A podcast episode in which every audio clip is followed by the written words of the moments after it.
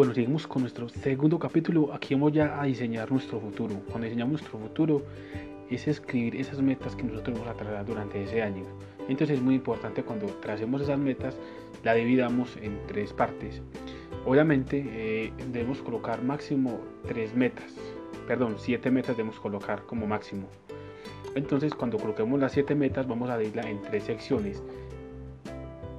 Vamos a colocar las, las que nosotros consideramos en los próximos tres meses o los próximos 90 días, aquellas metas que para nosotros sean urgentes, es algo que nosotros queramos eh, eh, cumplir, sí o sí, porque lo estamos necesitando urgentemente, es algo que, queramos eh, nosotros mejorar, bien sea en parte de, deporte, de salud, de finanzas. Entonces es muy importante que nosotros nos planteemos esas metas que nosotros queramos plantearnos durante los próximos tres meses cuáles son esas metas más urgentes que yo quiero mejorar en este momento. Después de esto, vamos a plantearnos las otras metas que vamos a ejecutar durante los próximos seis meses. Obviamente que puede ser consecuencia de las después de haber yo he superado las tres metas que fue durante los, durante los primeros 90 días. Puede ser tres metas, bueno, varias metas durante cada sección. Entonces, primero, plantearnos aquellas metas que queremos cumplir durante los primeros tres meses. Y segundo, aquellas metas que queremos cumplir durante los próximos seis meses, bien sea unas metas nuevas o bien sea unas consecuencias de las metas que cumplimos durante los primeros 90 días. Y va a haber una, vamos a seleccionar una que sea una meta mayor, una meta eh, grande que nosotros queramos cumplir. Entonces vamos a trazarnos esa meta grande que, que queremos cumplir durante ese, durante ese año. Entonces es como una meta top, una meta grande que queramos cumplir. Entonces debemos plantearnos esas metas que queremos cumplir en base con esos tres, tres partes. ¿Por qué lo hacemos así? Porque pues obviamente que en el libro recomienda de que, de que aquellas metas, cuando hacemos metas eh, anuales, eh, por, por, tiempo, por un tiempo que sea pues eh, largo, pues normalmente nosotros procuramos con el tiempo olvidarnos. Entonces es muy importante plantear, replantearnos esas metas y hacernos en una escala de tiempo que vayas cumpliendo ciertas metas y que poco a poco vayamos avanzando. Aquí ahora sobre cuáles son las metas, eh, cuál es la fórmula de una meta. Entonces, primero que todo, una meta debe ser, y aquí en el libro sobre las metas Smarter, que son, eh, deben ser sencillas, deben ser alcanzables durante una fecha límite de tiempo, iguales van a estar pues como el ejemplo de cómo eh, podemos plantearnos como una meta. Entonces debemos primero que todo hacer plantearlos en el, en el, tiempo, que se pueda cumplir en el tiempo, eh, que sean positivas, que algo que queramos alcanzar, que sean sencillas y alcanzables y sobre todo que nos conecten a nosotros emocionalmente. Eh, también es algo que es muy importante, que hay dos, dos términos que podemos manejar cuando, con respecto a las metas y son los logros y los hábitos.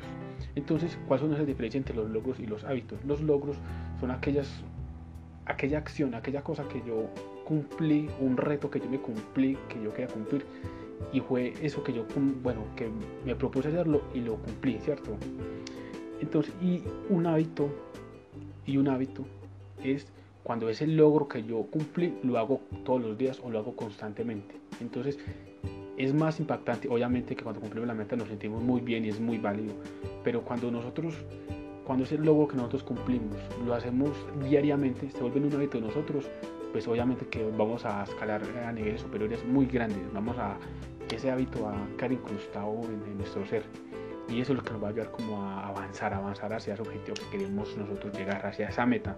Entonces es muy importante que cuando podemos plantearnos logros, pero cuando nosotros hacemos de esos logros hábitos constantes, pues obviamente que eh, a nivel personal como avance va a ser eh, muy fructífero. Eh, bueno, y aquí está la parte pues, de, de, las, de las metas de hábitos que, que, que, podemos plantear con respecto a lo que nosotros podemos hacer. Por ejemplo, hacemos tal meta, hacemos una meta que queramos hacer anualmente y vamos a escribirle a un lado sobre cuáles son esas metas de hábitos que, que vamos a hacer para cumplirla. Listo, y en el paso 4, ya el anterior fue el paso 3 que voy a diseñar tu futuro, ya en el paso 4 es encuentra tu porqué. Cuando nosotros hablamos de, de encuentra tu porqué, es porque esas metas que nosotros tenemos, qué significado quiere, qué trasfondo eh, tiene en sí. Muchas veces nosotros nos damos ya por la, cuando cumplimos metas por la emocionalidad, ¿cierto? eh, y le enfocamos muchas veces por una respuesta externa. Pero cuando nosotros encontramos en el trasfondo de lo que yo quiero cambiar, normalmente esas, esas metas van eh, algo por algo interno que nosotros tenemos eh, eh, acumulado o algo que, que, a nosotros o que nuestro ser, nuestra alma quiere que cambiemos. Entonces, cuando encontremos tu por qué, es ir más allá de esa meta, de, ese, de enfocarnos en esa parte interior de nosotros, que es lo que me mueve a que yo me proyecte hacia esa meta, no hacernos sobre proyectarla sobre la, sobre, una, sobre la emocionalidad del momento o sobre algo externo, superficial, que obviamente que con el tiempo la emocionalidad va a ir disminuyendo y por eso que no cumplimos las metas. Entonces, cuando nosotros nos enfoquemos en esas metas, debemos eh, nosotros eh, interiorizar por qué, por qué yo quiero cumplir esa meta, qué es eso que yo tengo por dentro que me lleva a, cumplir esa meta. Porque muchas veces cuando nosotros en el camino eh, la emoción ya merma, pero lo que nos mantiene con respecto a cumplir ese objetivo es ese hábito o esa convicción que yo tengo internamente en mejorar eso darlo todo, es como esa convicción de ir más allá. Entonces, a cada meta que yo le trace, debo yo preguntarle cuál es el porqué. Y ese porqué está, ese porqué está internamente de cada uno de nosotros. Lo que vamos a hacer básicamente es conectar esas motivaciones eh, con, nuestro, con, nuestro ser. Eh, no dejarnos guiar por la parte superficial o, que, o la parte externa, sino que enfoquémonos en nosotros avanzar, trascender nosotros internamente como persona. Entonces es muy importante que nosotros eh, cuando tracemos esas, metas podamos nosotros tomarlos de una perspectiva como, dentro de nosotros mismos. la única persona que usted tiene que superar es a usted misma, no a, la parte exterior o la parte que alguien dependa de, lo que usted haga eh, por fuera, bien sea material o, o una persona. Y ese último punto, que es el quinto, que ya eso terminamos la serie de los cinco pasos, es haz que suceda. Entonces, empezar con lo más fácil, ¿cierto?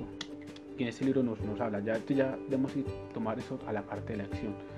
Entonces muchas veces eh, no sabemos por dónde empezar eh, y cuando trazamos las metas, pues obviamente van a haber cosas difíciles que nosotros eh, que tenemos que ejecutar. Y pues muchas veces cuando vemos que, que, está muy difícil o cosas que tenemos que hacer, pues muchas veces nos desmotivamos. Pero entonces lo que hemos, y es un tip que en el libro habla, sobre que nosotros debemos trazar cuáles son esas, actividades fáciles que yo puedo empezar para ya después eh, ejecutar aquellas que son difíciles. En muchos libros y en muchas partes nos habla sobre empezar sobre aquellas tareas que son difíciles, pero pues científicamente, que este libro está basado en todo esto, en, toda la parte que es científica, es que cuando empezamos con las cosas fáciles, me da el apalancamiento para yo avanzar hacia aquellas que, que posteriormente para nosotros son difíciles. Entonces es muy importante empezar o identificar qué actividades son fáciles y, a qué, y qué son esas difíciles en las cuales me van a ayudar como a cumplir esos objetivos que yo me estoy trazando.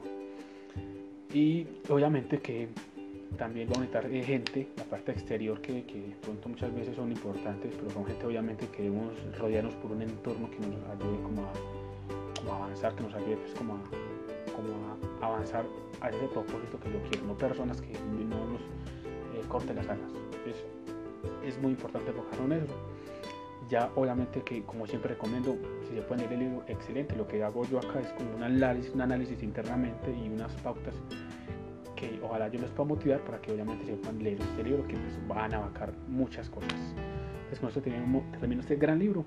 Ya próximamente vamos a hablar sobre otros libros que son muy importantes que nos va a ayudar como a, ir avanzando hacia, hacia el objetivo que nosotros queremos cada uno.